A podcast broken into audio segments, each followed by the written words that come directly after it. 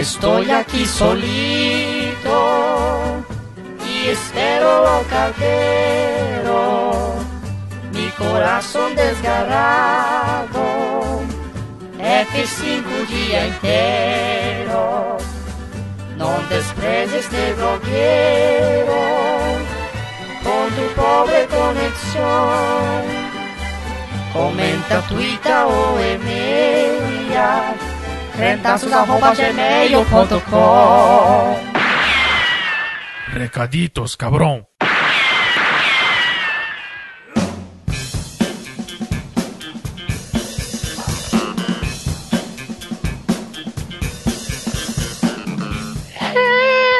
Recaditos de número 75.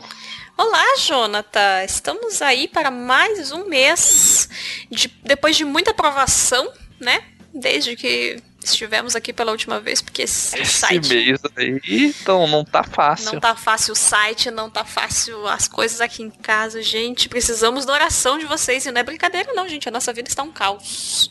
Como foi diria... um caos, foi um caos. Espero que tenha passado essa maré terrível, essa ressaca que nos atingiu, porque foi de foi. Olha, de final de março para abril não tá fácil, né? Na, eu olha, do começo de março para abril ali, mas porque, como diria Fernando Badawi, facilmente não existe por aqui. É, nos últimos tempos não teve mesmo, gente. Então, é uma vitória vocês terem esse programa no dia. Acredito. Exatamente. Mas, né, estamos aí para comentar os comentários. De... Da verdade, antes eu quero não quero falar dos comentários. Não quer. Eu quero falar que hoje, o dia dessa gravação, já está sendo um dia completamente Nossa, maluco. Sim, né? pessoal hoje, dia 12 de abril de 2019. A gente tava ali de boinha, almoçou coxinha porque tá limpando a casa, porque tava uma infestação. Assistiu. Ah, é? Vai contar? Eu vou, vamos contar. Então, uma das coisas, não é. Existe uma coisa chamada praga do trigo. Praga do trigo. Daí a gente tinha trigo de kibe e trigo normal no nosso armário. E aí se espalhou essas lar as larvinhas se proliferaram e daí tá cheio de tracinha voando pela casa. Não, não tá cheio. Teve algumas. Mas enfim, a gente teve que jogar toda a nossa dispensa fora ontem. Tudo, tudo que a gente tinha de comida ontem fora. Foi muito difícil, gente. A gente já tinha feito estoque para Páscoa, arroz, açúcar. Ai, foi triste. Daí hoje a gente tava limpando a casa e daí a gente não tinha, não tem nada de comida em casa. Daí a gente foi comprar coxinha para almoçar. Aí a gente viu o último episódio do Game of Thrones da temporada passada. Daí a gente já tava loucaço, tipo, poxa, meu Deus, vai ser uma merda. Nossa expectativa é que vai ser ruim, que nada vai ser respondido, que vai ficar um monte de pergunta em aberto. Aí a gente tava ali naquele momento frustração. Aí o Chris Fiore foi lá e postou no Stories o título do próximo Star Wars. A gente, eita, tá acontecendo a D23, que pra quem não sabe é a a Disney faz uma festa lá todo ano, anuncia os próximos movimentos e tudo mais. E aí, meu bem, o que aconteceu na sequência? Aí a gente tava ali vendo, procurando, pô, será que tá transmitindo ao vivo igual transmitiu outro ano? Eita, saiu o trailer também, não só o nome, daí fomos assistir o trailer Star Wars. E daí chorar igual dois recém-nascidos. Ah, abandonados pelo, pela mama da sua mãe. a gente tava ali de, meu Deus, esse ano. Fica aí a dica para deixar você. Vamos ver ser triste com a gente. Pensa aí, ó. Daqui uns dias acaba Vingadores, né? Acaba esse ciclo do Vingadores. Da Marvel, como todo, nesse ciclo. É, e daí já vai estar tá acabando o Game of Thrones também. Daí, final do ano, acaba Star Wars. É um ano que muitas coisas estão acabando. Acabando a educação, acabando. né? Aposentadoria. O aposentadoria muitas coisas sendo acabadas. Vai ser um ano de fortes emoções aí. Nossa, nem me fale. Quase acabou a Crentaço. a gente quase falou, foda-se essa merda desse site, a gente não sabe mais o que fazer. Porque não tá fácil, pessoal. Mas, Mas, foi um dia depois, apesar de a gente estar deprimido que a nossa vida não está fácil, foi está sendo um dia que o meu coraçãozinho não tá aguentando. Tá difícil o Lukezinho falando ali no trailer. Ai, senhor. E aí a gente tá nesse clima, depois de ter limpado a casa, almoçado coxinha, para vir falar com vocês. Do Podcrente 75, que foi o 10 Years Challenge, o desafio dos 10 anos, onde a gente se juntou pessoalmente, né? Com outras com seis pessoas. Formação, praticamente a formação clássica e mais uns agregados clássicos. Sim para falar sobre o ano de 2009, o que a gente estava fazendo em 2009, relembrar uma, algumas outras coisas do Brasil e do mundo que aconteceram em 2009. O programa daquele é assim, né? Aquela conversa despretensiosa que a gente compartilha com vocês aí. Mas foi um programa super divertido e foi muito. A gente fica realmente muito feliz de juntar de novo pra. Gravar Pra quando. né, juntar e gravar essas coisas porque a gente se diverte mesmo. É isso. E aí nós temos os comentários. Agradeço já quem veio comentar. Porque foram pessoas persistentes, né? Visto que o site. Tanto que o último comentário tem um de quatro dias atrás. Mas o último tinha sido 21 dias atrás. Porque foi a última pessoa que tinha conseguido acessar o site, provavelmente. Você que conseguiu, vida. tá de parabéns mesmo. Foi o Wilber Martins. Então vamos começar no primeiro comentário que é da Cláudia Luna. Ela diz o seguinte. Nossa, que programa gostoso de ouvir. Comento no domingo, mas devo dizer que se não fosse por vocês, a minha sexta teria sido uma bosta sem fim. Obrigada. Jonathan mais uma vez, arrasando na edição e esses doidos falando umas groselhas top. Mano, que nem lembrava que 2009 foi um ano tão bosta, meu Deus. Não foi tão bosta pra mim. Ganhei minha primeira nota ruim na vida, minha mãe me agrediu no meio da reunião de pais, eu quase segui meu primo com um pedaço de cerâmica, mas apesar disso, estava me divertindo horrores, brincando de taco e outras brincadeiras top na rua de casa. Dava altos drift de bike, chegando a atropelar um bêbado. E é isso, RS. Parabéns por uma- mais um programa super maneiro, coraçãozinho. Meu Deus do céu, né? Que ano. Que um Excêntrico. ano de violências físicas, né? Exato. Foi um ano de machucados, violência e vergonha. Você vê que as pessoas são mais velhas quando elas usam. Elas quase ma- machucaram pessoas com pedaços de cerâmica. Isso Mas ela não é mais velha, ela tava na escola ainda. Ah, então, mas ó, ela tava na escola, ela podia estar no terceiro ano. Talvez, no máximo. Ela tá com, tipo com 27 anos. Então, pra mim, mais novinha é de 20 pra baixo aí, 20 e pouquinho pra baixo. Mas a gente já tá passando, já tá nos- na casa dos 30. A gente tem que começar a considerar que tem menos, quem tem menos de 25 anos é novinho, entendeu? Que daí parece que a gente não é tão velho. Ah, eu não sei. Eu fiquei triste agora que você falou sobre a gente. Então, você tem que pensar que quem tem menos de 25 é novinho. Que daí é tipo, ah, ele tá ali perto de mim. Se ele é novinho, eu ainda sou novo, entendeu? É verdade, de certa forma é verdade. E quem que responde ela? Vamos quem que o? Vinícius Nogueira Pereira responde, dizendo: Meu Deus, eu consideraria um ano com estes acontecimentos um dos melhores da minha vida. Não está sendo fácil a sua vida, né, Vinícius? Porra. Ela responde. Não foi o melhor, mas está no top 5 com certeza. Nunca pensei com top anos da minha vida. Nossa, eu também não. Eu nem lembro de todos. Como é que eu vou fazer um, um ranking? Eu, por Mas exemplo. 2009 foi um ano muito bom.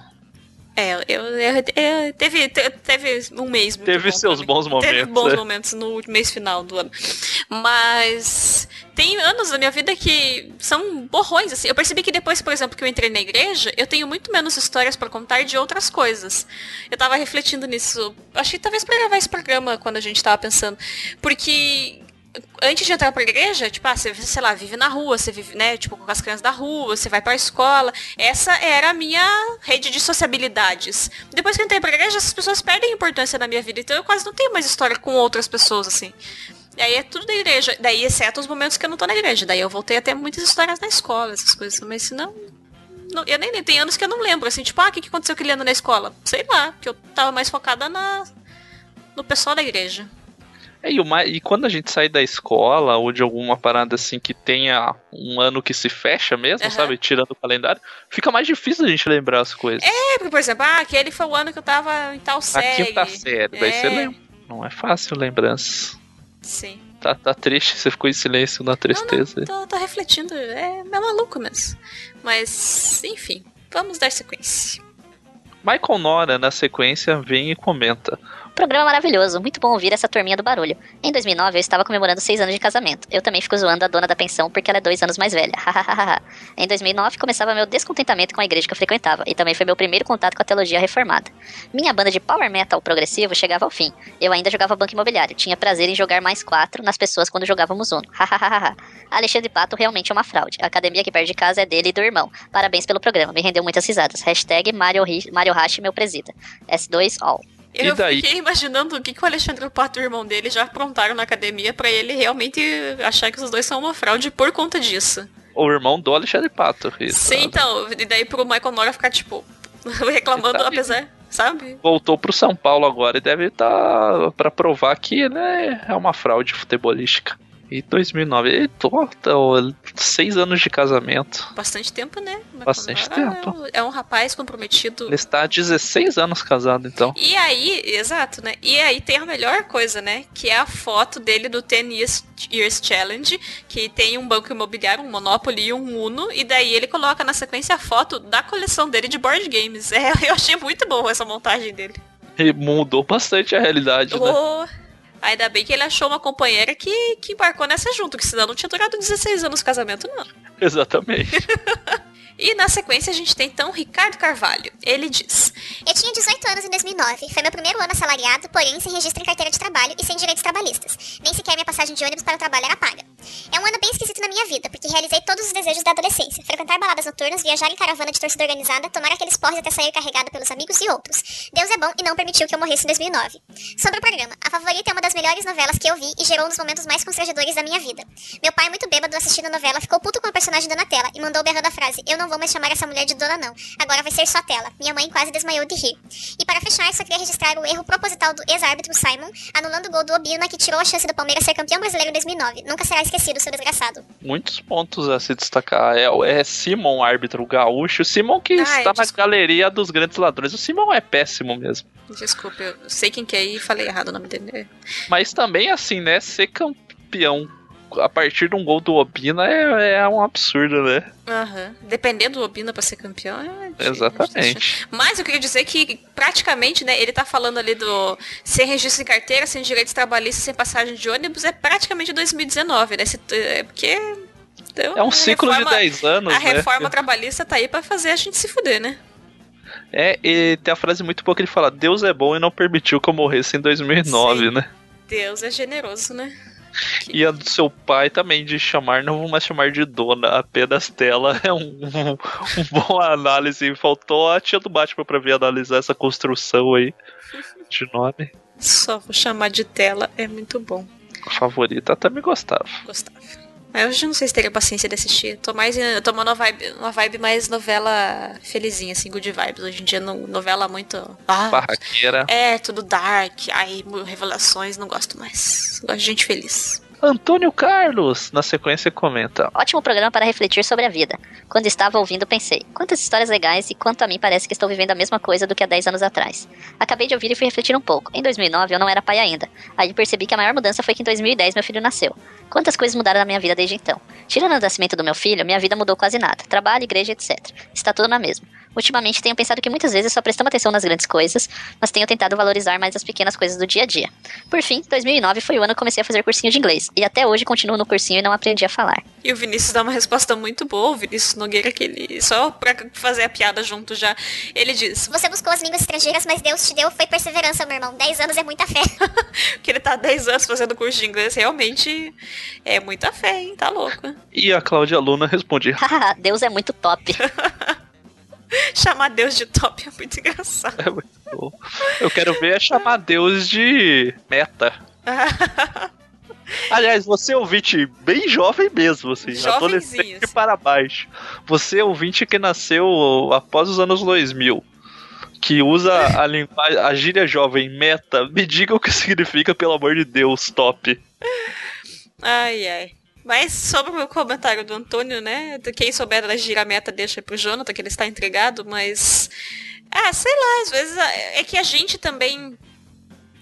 Por exemplo, eu, você e o Mário, mais ou menos, né? Que a gente era, tava numa fase de transição da vida, né? De faculdade e tudo mais. Então, normalmente vai ter mais mudanças de quem a gente era 10 anos atrás do que era hoje. O Cristiano e a Letícia, se pensar, e a Lara e o Fio é a igreja que eles saíram, né? A, a Lara e a Letícia eu não lembro de porra nenhuma, né? Mas ah, do Cristiano e do, do Fio foi sair da igreja, daquela da igreja de maluco e ter outra igreja depois, e daí, claro, ter toda a jornada dessa história, mas não é tanta coisa que mudou também, assim. É que assim, porque a, a gente foi é- muita é gente também, contando tipo- histórias, daí parece que é muita história acontecendo, né? A gente não teve muitas mudanças. Tipo, a gente teve a mudança de começar a namorar e tudo mais, troca de emprego e tudo mais. Uhum. Mas, tipo, assim, é ponto de vista da vida. Eu não acho que a vida é uma coisa repleta. Você tem que estar mudando o tempo inteiro, sabe? Tipo, todo ano, uma meta nova, eu tenho que sair daqui pra lá, não sei o que. Eu não vejo a vida muito dessa forma. Eu vejo nisso uma imaturidade de quem faz tudo todo momento e uma incerteza de muitas coisas, uma busca que tá buscando nas coisas erradas as respostas. Uhum. A gente, tipo, de gostos, eu tenho a maioria dos mesmos gostos que eu tinha em 2009 para coisas, eu ainda mantenho, provavelmente. Sim. E, e, eu acho que o segredo tá realmente no que você falou, que é nas coisas pequenas, assim, tipo, o, o a gente usar o marco do ano no programa foi para tornar mais fácil, por causa da brincadeirinha dos 10 anos e tal. Mas eu acho que a vida é no dia a dia mesmo, não é no ano, não. Que, que se vê as coisas uhum. e o, o desenvolvimento das coisas. Na sequência, a gente tem então o Wilber Martins, que provavelmente foi a última pessoa que conseguiu comentar no site antes dele falecer. E ele diz: Estou igual a Letícia, parece que 2009 não existiu para mim. Não encontro registros, não encontro fotos. Se eu tinha algo, deveria estar no Orkut. E se estava no Orkut, se perdeu como lágrimas da chuva, né? Sim eu não dei a importância de fazer um backup do no Orkut. Porra, tinha muita foto que demonstrava muita coisa, muito, muito a ver com a época e se perdeu também no Orkut. É, eu salvei as fotos que eu tinha no Orkut antes dele ser apagado. Mas eu tinha pouquinha foto. Eu era uma pessoa que gostava do padrão 12 fotos ainda. Tinha gente que, né, depois que pode colocar mil fotos, fazer álbum, não sei o que. Eu tinha bem pouquinha foto. Não tinha só um álbum, mas eu tinha pouca foto. Na sequência, o próprio Vira Pereira vem tecer o seu comentário. E ele diz: O ano de 2009 foi um marco para mim, deixando para trás o Vini Underline Fishgoods 182 referências ao Blink 182, criei um e-mail com referências em crentices. Recém-convertido, rumo aos 18 anos, passei o primeiro Réveillon na igreja, ao invés de jogando um RPG, e beijei uma amiga na casa de outra amiga que era perdidamente cruchada em mim. Consegui um emprego com carteira assinada. Engatei o primeiro namoro, aos moldes crente batistas, só que falhando bastante. Com aquela amiga. Me envolvi bastante com pessoas que precisavam caminhar com Jesus. E tive experiências intensas, tanto ruins quanto boas. Liderei com toda a experiência o grupo de jovens. Lembro da repercussão da morte do Michael Jackson, mas muito mais de cantar bastante a Zaqueu, Song, PG e Toque no Altar. Mas, em transição para a voz do Gil Gomes aqui agora, desconfiar muito de uma banda que tinha o som parecido com as músicas do mundo que eu ouvia. A famosa e barulhenta Oficina G3, com aquele terrível disco Depois da Guerra. Era tudo muito novo para mim, mas eu era muito prepotente e voluntarioso na igreja. Era claramente um ativista em formação, que negligenciava a família e os amigos, tudo certo para dar errado. Acho que foi um ano de trabalho e transição, em que ignorei rádio, TV e internet. Ah, lembro que entrei numa comunidade do Orkut sobre apologética. O santarrão que eu era tinha que justificar ter um Orkut, sendo ainda menor de 18. Rede esgoto de televisão e outras bobagens, entre as quais a melhor era a comunidade Volta Chapolin, que tinha ótimos links para baixar qualquer episódio. Gente, sabor de mel. Ah, as coisas que o neófito entusiasmado revela e canta, né? Tinha uns corinhos de fogo que eu aprendi com os Penteca que eram sensacionais também. No mesmo ano, meu primeiro namoro acabou. Meu entusiasmo foi soterrado pelas desilusões e estavam por vir pesados tempos de batalhas por um evangelho mais humano. Um ano para experimentar, cair, quebrar a cara, mas entenda, isso foi muito bom para mim. Muito legal a uhum. análise que ele fez o ano. Ah, mas eu acho que todo mundo. Primeiro ano de convertido não é fácil, né? É uma coisa difícil, é uma coisa intensa, e daí, dependendo da sorte da igreja que você tá, vai ser menos ou mais doloroso. Mas eu acho que o primeiro ano de convertido é só dor mesmo. É que aparece um mundo inteiro novo, é. né? De coisas. E se você tudo. não tem uma base sólida, é muito difícil. Tipo. Porque tudo é sabe? Tudo você pode passar a questionar tudo. Tipo, é que nem eu me converti com 13 anos e minha família não é cristã, né? Protestante e tudo. E daí você começa na igreja todo final de semana e daí você entende que você tem que estar lá porque as pessoas falam que você tem que estar lá. E daí, ah, isso tipo de negligenciar a família, por exemplo. Eu deixei de ir no chá de bebê, acho que eu nunca nem contei pra você. Eu deixei de ir no chá de bebê do Giovanni, do Gio, que é o meu primo, tipo, que eu amo muito, que tem uma relação muito próxima comigo hoje e tudo mais. Vai fazer 15 anos esse ano, meu Deus do céu. Mas eu deixei de ir porque não, domingo era dia de estar na igreja, sabe? Então acontece mesmo assim. Porque a gente não entende, porque a gente não sabe o que, que realmente é fé e o que, que realmente é essencial na fé e o que, que é dogma, o que, que é doutrina, o que, que é gente cagando regra só idiota, sabe? É, é bem difícil esse processo mesmo a tendência é jogarem um monte de coisa nova de tudo. Tipo, agora você consome isso, sabe? Uhum. É, sei lá, você muda a sua dieta de todas as coisas, né, sabe? Não é só troca a dieta alimentar. Você vai lá numa nutricionista e fala, ah, então você ter que comer essas coisas aqui. Uhum. Que já é um choque. Não, é tipo de tudo, né? A sua rotina muda do dia a dia, a sua rotina de fim de semana. E daí, às vezes, soca a agenda em você todos os dias quase. Uhum. E vira uma loucura e, tipo, junta isso com a transição da, da adolescência, igual ele falou, acho que tinha feito 18 anos, então Sim. de adolescência pra jovem e tal. E é uma loucura mesmo, tipo. Mas é legal a gente ficar mais velho e olhar pra trás e entender essas coisas, tipo, Sim. que mesmo as coisas que a gente acha que são estranhas hoje, são erradas, são feitas de forma errada, por mais que no fundo se acredite que tenham uma boa motivação, elas serviram pra pra nos ajudar sim, no que da forma como a gente entende as coisas hoje. Uhum. E, e experiência é isso, né, na verdade. É. E sei lá, que nem, né? é, tipo, eu não, não lembro realmente, Vinícius, me desculpe, se ele tá em alguma igreja nesse momento ou não. Mas, pra mim, eu, eu sempre penso nisso, tipo, como que eu posso ajudar os adolescentes da igreja básica que eu, sabe, da igreja local que eu tô, a não terem tantos traumas quanto a gente teve, sabe? A não passar por tantos problemas quanto eu passei, ou você, ou outras pessoas passaram. Tipo, é meio isso que serve também a experiência, sabe? Não é só essa questão de, porra, eu tô desiludido, então eu vou embora. Porque, querendo ou não, haverão sempre novas gerações chegando da igreja. E a gente pode estar do lado daqueles que tentam proteger essas novas gerações e ajudá-las a, a passar por essas fases ou não tá lá, sabe? E, e isso vai acontecer. A, a- o adolescente, a nova geração, ela vai chegar e ela vai precisar de alguém. Ela pode ser recebida por um maluco que vai só impor coisas ou por alguém que quer dialogar, sabe? E tentar ajudar o processo a ser menos difícil, assim. Eu penso bastante nisso. A Cláudia Luna responde. Nem terminei de ler. Como assim? Terrível disco depois da guerra? É o questionamento, né? Eu vou te falar que essa época eu já nem ouvia mais muito oficina G3 e eu não gosto muito depois da guerra, não. Uhum. Acho bem performático. Mas, né? Uhum. Fica aí, ó. Deixo a discussão para os dois aí. Podemos É. abrir esse tópico no bar e discutir. Eu realmente nem sei, tipo, parar e falar que álbum é esse. Não sei, sabe? É, um, é, É o que eu famoso DDG da oficina É, G3. então, mas não me importa muito.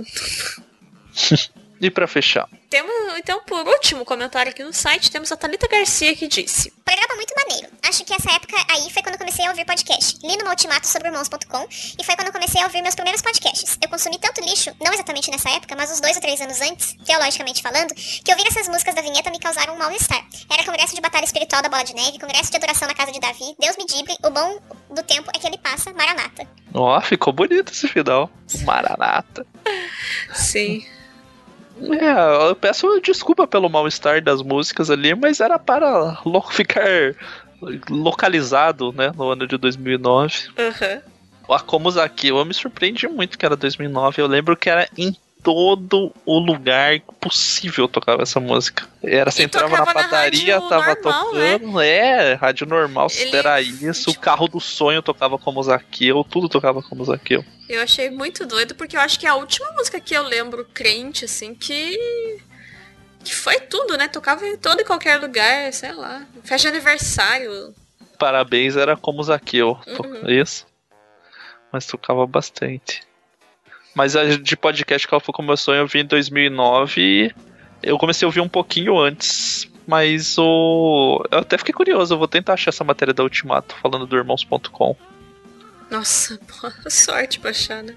Mas 2009 eu ouvia já tá, eu ouvia realmente bastante por causa dessa trajeto mais longo do trabalho, eu para ir pro trabalho e voltar, ouvia bastante coisa. Daí tipo nem ouvia, sei lá, eu ouvia a Crentaços, pode crente começou em 2010, mas em 2009, sei lá, eu escutava o irmãos.com, eu escutava o Nerdcast, acho que o MDM. E daí, tipo, não tinha mais muita coisa que me chamava atenção. Daí eu via a Rádio 91 Rock. Uhum. Acredito, Porque não tinha que ocupar o tempo mesmo. Ouvindo coisas. E tem comentários no e-mail? É, eu acho que não. Nem abri o e-mail, mas eu acho que não. No YouTube tem zero comentários. Não tem. Também. Então não temos comentários por e-mail nem YouTube. Então são esses os comentários do Recadinhos de hoje. Amanhã tem Pode Crente. A gente já vai dar uma dica que é assim: prepara a Netflix ali. Essa é a dica. E amanhã vem. Vem. Fogo, sangue e poder. Não, não vem. Nossa, Sogo, eu diria suor e vitória. É. Qualquer- Será um dia de desafios, um dia gigante. Ah, já tá entregando demais. Podia parar antes ali. Então, tá bom. bom vai que as pessoas. Não sei. Vamos testar como essas pessoas estavam um pouco antes de 2009, né? Exato. Mas é isso, um abração para vocês. Continuem comentando, que a gente tem alegria, diversão e prazer de vir ler e comentar os comentários de vocês. Obrigada, pessoal, e até mês que vem. Até Fiquem amanhã, bem. na verdade, né? É, até a hora que vocês quiserem, manda um recado que a gente responde lá. Tá bom. Até, tchau. Tchau.